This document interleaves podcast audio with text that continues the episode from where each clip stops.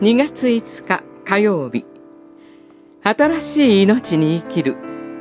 エフェソの信徒への手紙。2章。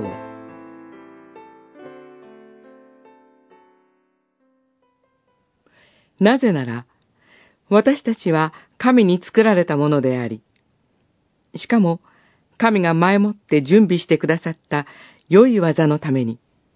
キリストイエスにおいて作られたからです。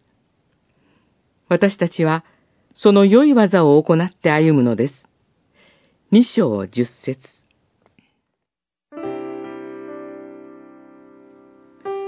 私たちは、かつては、創造主なる神を知らずに生きていました。何もかもが自分の思い通りになると思い込み、欲望の赴くままに行動していました。自由を謳歌しているようで、実のところ、空中に勢力を持つ者、すなわち、サタンの支配のもとに置かれており、神の怒りを受けるべき罪の奴隷になっていました。その行き着く先は、死と永遠の滅び。罪が支払う報酬は死です。しかし神は、ご自分に敵対し、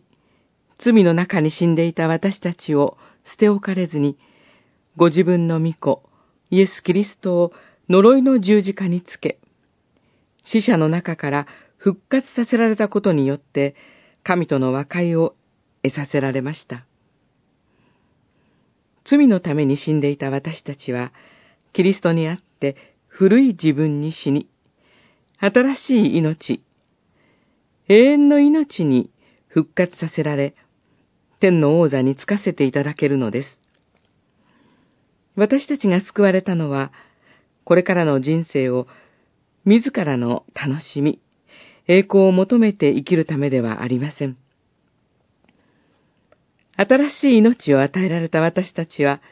作り主なる神の目的に従い、地上において与えられた使命と役割の中で主に仕え、